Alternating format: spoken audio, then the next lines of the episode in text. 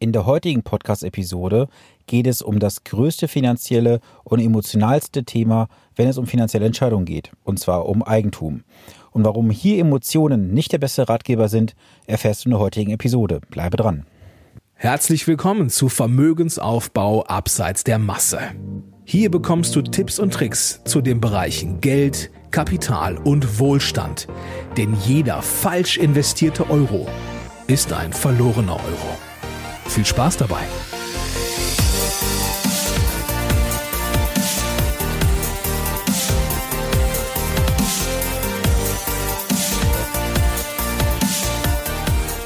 Das heutige Thema ergab sich aus den vielen E-Mails und Gesprächen in den letzten Wochen und Monaten.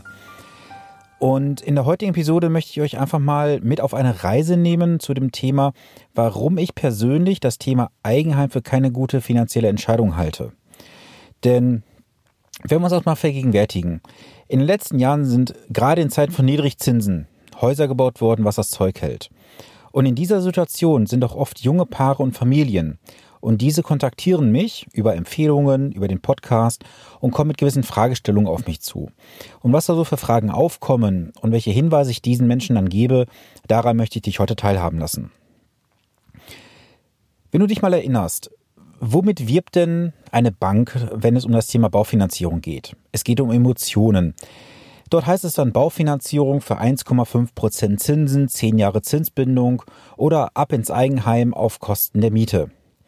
Das hört sich zwar im ersten Moment immer ganz nett an, doch was bringt es dir, wenn du die eigenen vier Wände hast, die du irgendwann nicht mehr bezahlen kannst? Es gibt auch Werbungen, wo es dann heißt, jetzt günstig in die eigenen vier Wände. Was in der Werbung immer so schön klingt, nach einem Traum, wird oft zu einer Hölle. Warum wird das Eigenheim zur Hölle? Oft werden jegliche finanziellen Rücklagen ins Haus reingesteckt. Was meine ich damit? Ich weiß ja nicht, wie alt du jetzt bist, aber stell dir mal vor, du hast auf dem Konto 30, 40, 50.000 Euro liegen. Das ist für viele eine beachtliche Summe an Vermögen. Und dieses Geld wird dann ins Eigenheim gesteckt. Und was steigt denn beim Haus generell an Wert? Ist es das Haus selber an Substanz oder ist es der Grund und Boden? Das Einzigste, was beim Haus steigt vom Wert, ist der Grund und Boden. Die Substanz wird mit der Zeit weniger wert. Es gibt dort sicherlich einige Ausnahmen, gerade so in Ballungszentren, in Großstädten. Da werden auch die Substanzwerte etwas steigen. Aber meinst du, das wird die nächsten Jahre und Jahrzehnte weiterhin so anhalten? Und eins merke ich immer wieder, wenn ich dann Finanzierungsangebote von Interessenten oder von Mandanten auch sehe, dass die Finanzierungen oft am Ende des Verkraftbaren liegen. Was meine ich damit? Ich hatte vor kurzem eine Situation, dass ich eine Finanzierung vorliegen hatte mit einem Volumen von ungefähr 350.000 Euro. Und dort ist dem Pärchen eine Rate von 1.700 Euro im Monat vorgerechnet worden. Warum das für dich am Ende des Tages vielleicht sogar das finanzielle Fiasko bedeuten kann, wirst du gleich noch sehen. Dann ist es so, dass häufig in den ganzen Kalkulationen eine Sache völlig vernachlässigt wird, und zwar das Thema Rücklagen. Du musst dir einfach darüber im Klaren sein, dass ein Haus, was heute gebaut wird oder was du übernimmst, irgendwann auch mal sanierungsbedürftig wird. Es fallen kleinere Reparaturen an. Es kommen Instandhaltungen auf dich zu. Und das musst du einfach mit kalkulieren. Und das sehe ich häufig in den kompletten Finanzierungsangeboten außen vor. Was bringt es dir, wenn du dir heute eine Immobilie leisten kannst, aber die Reparatur in 8, 10 oder 15 Jahren vielleicht nicht am Haus? Da musst du wieder zur Bank gehen, wieder einen Kredit aufnehmen. Das ist doch nicht Sinn und Zweck des Ganzen, oder? Jetzt kommen wir nochmal auf deine persönliche Ebene. Ich weiß ja nicht, wie alt du jetzt bist, wenn du mir zuhörst. Ich kenne auch deine Situation nicht. Aber lass uns doch mal ein paar Sachen durchspielen. Was kann sich bei dir persönlich verändern? Wenn du jetzt in einer Partnerschaft lebst, kommt vielleicht irgendwann das Thema Kinder auf. Kinder sind ein freudiges Ereignis. Ich habe selber zwei Stück. Wenn Kinder vorhanden sind, geht es in der Regel einher damit, dass ein Elternteil in Teilzeit arbeiten geht. In der ersten Zeit nach der Geburt des Kindes gibt es das Elterngeld. Das Elterngeld hat eine gewisse Höchstgrenze und es wird auch nur prozentual vom letzten Einkommen bezahlt. Kannst du dir dann das Ganze noch in der Finanzierung leisten? Irgendwann geht dein Kind in den Kindergarten. Es kostet einen Kindergartenbeitrag. Kindergartenbeiträge liegen so in der Regel zwischen 150 und 250, 350 Euro im Monat pro Kind. Hast du das in deiner Kalkulation berücksichtigt? Das sind so ein paar Veränderungen. Was auch noch auftreten kann, ist beispielsweise der Umzug wegen Arbeit. Stell dir mal vor, du bist in einer Situation, du hast einen guten Job als Angestellter und dein Arbeitgeber möchte dich versetzen in einen Standort 200, 300 Kilometer entfernt. Was machst du mit dem Eigenheim? Kannst du es so schnell verkaufen? Bekommst du den Wert, den du damals bezahlt hast, zurück? Das weißt du alles nicht. Das ist reine Spekulation. Was oft ein sehr großer Klumpen ist beim Erwerb von Eigentum, sind die Nebenkosten. Die Nebenkosten verschlingen oft Tausende von Euro, die für immer und ewig weg sind. Das sind die Grunderwerbsteuer, die Notarkosten und Gerichtskosten sowie eventuell ein Maklerkotage. Die gesamten Kosten können sich mal ganz schnell auf 15 Prozent des kompletten Bauvolumens belaufen. Und dieses Geld ist auf Lebzeiten für immer weg. Bei den Finanzierungen sehe ich häufig Laufzeiten von zehn Jahren und das oft mit einer überschaubaren Tilgung. Die überschaubare Tilgung führt dazu, dass du nach zehn Jahren noch einen relativ hohen Batzen an Restschulden hast. Wird die Bank dich in zehn Jahren weiterfinanzieren? Weißt du, wie in zehn Jahren die Zinskonditionen aussehen werden? Weißt du, wie in zehn Jahren deine persönliche Situation aussehen wird? Das wissen wir alles nicht. Und auch wenn du eine lange Zinsbindung von der Bank bekommst, über 15, 20 Jahre, wäre das sicherlich eine gute Alternative. Aber ändert es etwas an den persönlichen Umständen? Jetzt mag der eine oder andere von euch vielleicht sagen, ja super, dann mache ich nach 15 Jahren einfach eine Umschuldung, finanziere komplett neu auf einer entsprechenden Rate, die ich mir leisten kann. Es gibt da ein Problem. Die Banken müssen darauf abstellen, dass zu einem Zeitpunkt, oft Rentenbeginn, das Haus abgezahlt ist. Und daran ändert sich nichts von deiner Laufzeit her. Jetzt kann man natürlich darüber diskutieren, ob wir irgendwann mit 67 aufhören zu arbeiten, mit 70 oder 75. Es ändert aber nichts an der Tatsache. Und jetzt versetze dich mal in die folgende Situation. Du bist vielleicht heute 30 Jahre alt, zahlst 30, 35 Jahre dein Eigenheim ab, bist schuldenfrei im Eigenheim und dann kommt das Alter 65 bis 70. Die Kinder sind aus dem Haus, du hast viel Freizeit, du hast vielleicht eine auskömmliche Rente und irgendwie hast du das Gefühl, das Haus ist zu groß. Was machst du jetzt? Hier kommen sehr viele Rentner auf die Idee und sagen, ich verkaufe mein Haus und kaufe mir eine kleine Eigentumswohnung oder ich ziehe zur Miete ein. Und an dieser Stelle muss man sich mal fragen, hat das Ganze jetzt wirtschaftlich Sinn ergeben? Denn überlege mal, was hast du in der ganzen Zeit an Summe, an Zinsen an die Bank bezahlt? Was hast du für das Haus an Renovierungskosten gehabt, an Instandhaltungen? Was hast du auch für persönliche Sachen eingebracht, wie deine Arbeitskraft, die du hättest auch für andere Sachen einsetzen können? Und unterm Strich musst du die Frage stellen, bekommst du das Geld jetzt wieder raus, was du komplett reingesteckt hast? In der Regel nicht. Viele Personen in der Generation 60 plus haben aktuell eine sehr, sehr komfortable Situation sicherlich. Sie können ihre Objekte verkaufen zu Preisen, die sich damals hätten nicht vorstellen können. Doch wie das in 20, 30 Jahren auch noch so sein, das wissen wir nicht. Ich möchte jetzt das Thema Immobilienfinanzierung, Eigenheimerwerb nicht abspenstig reden.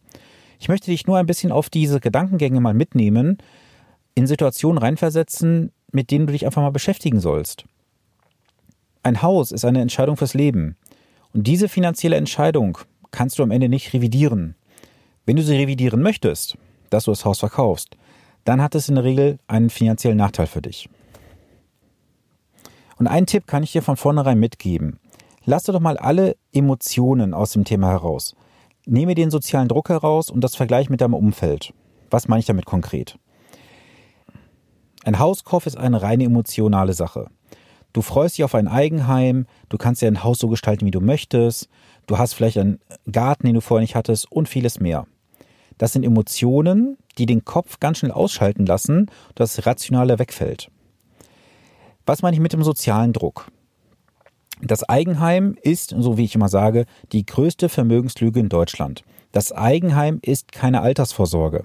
Das Eigenheim ist eher eine Alterssorge, wenn man es mal unter allen Aspekten betrachtet. Du musst kein Eigenheim haben. Es ist ein Luxus, den man sich gönnen kann. Aber es ist keine Schande, Mieter zu sein und kein Eigenheim zu besitzen. Und lass auch das raus, dass du dich mit dem Umfeld vergleichst. Und lass auch raus, dass du dich mit dem Umfeld vergleichst.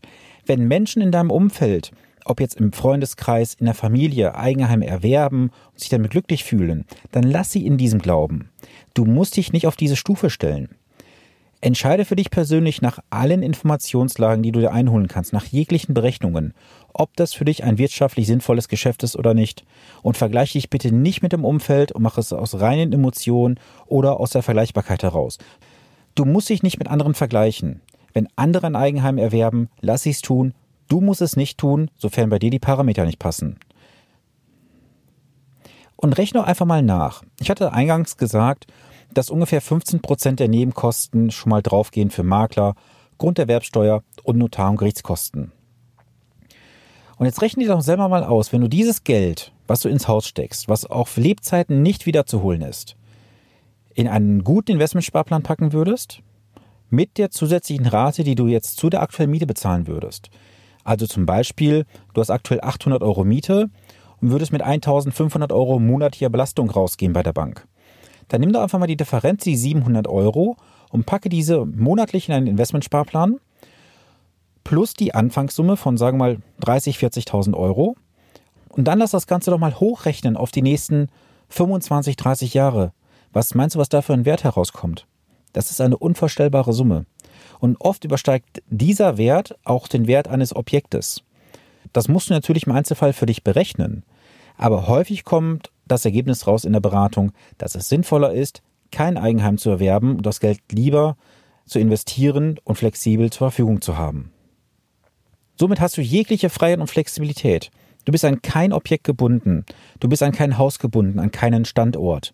Und das ist für viele Menschen echte Freiheit. Noch ein Tipp zum Schluss für dich. Wenn du eine Finanzierung ins Auge fassen solltest für ein Eigenheim, kann ich dir nur den guten Tipp geben, lass diese immer von einem neutralen Dritten prüfen. Ich möchte dazu auch gerne einen reellen Fall mit an die Hand geben, den ich vor einigen Wochen erlebt habe. Da ist ein junger Mann, Anfang 30, zu vielen Banken gefahren. Die örtliche Sparkasse, die örtliche Volksbank, eine große deutsche Geschäftsbank und einige andere Banken hat er abgeklappert. Er hatte immer verschiedenste Angebote eingeholt. Mal war die Laufzeit 28 Jahre, mal 29 Jahre, mal die Rate 50 Euro rauf, mal 50 Euro runter. Aber es war alles ungefähr vergleichbar. Und am Ende kam er mit einem Angebot um die Ecke. Das hat mich aufhorchen lassen. Und zwar wurde ihm ein Wohnriester-Vertrag angeboten. Wohnriester ist ja bei sehr vielen Banken ein lukratives Zusatzgeschäft. Was du halt bei Wohnriester berücksichtigen musst, du hast zwar eine kürzere Laufzeit jetzt, aber das Ganze schlägt sich im Rennenalter wieder nieder. Warum? Du hast ein fiktives Wohnförderkonto. Dieses wird mit 2% pro Jahr verzinst und du hast dann ab Rentenbeginn eine gewisse Laufzeit, wo du dieses ganze Geld zurückzahlen musst. In dem konkreten Beispiel, was mir dort vorgelegt wurde, hat der Mandant mit seiner Partnerin zusammen ein Wohnförderkonto von jeweils knapp 80.000 Euro, sprich 160.000 Euro Schulden die dann bis zum 85. Lebensjahr versteuert werden müssen. Das entspricht einem jährlichen zu versteuernden Betrag von 4.635 Euro in diesem einen Fall. Das Ganze dann mal zwei. Ich habe die Zahlen jetzt nicht für beide konkret vor Augen, aber es waren ungefähr so knapp um die 9.000 Euro im Jahr, die beide versteuern müssen. Jetzt rechne dir mal aus, du musst 9.000 Euro versteuern und das Ganze zu einem Steuersatz von, sagen wir mal, 30 Prozent. Das sind 2.700 Euro jedes Jahr bedeutet im Monat konkret ungefähr um die 200 Euro Belastung. Damit musst du konkret rechnen, denn diese Summe ist eine zusätzliche Belastung in der Ruhestandsphase. Das bedeutet, das musst du bei deiner kompletten Finanzplanung berücksichtigen, dass du im Rentenalter netto 200 Euro mehr ausgeben musst als aktuell.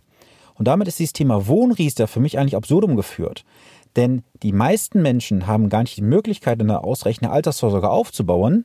Und jetzt kommt der Staat hinzu und möchte nochmal kassieren im Rentenalter.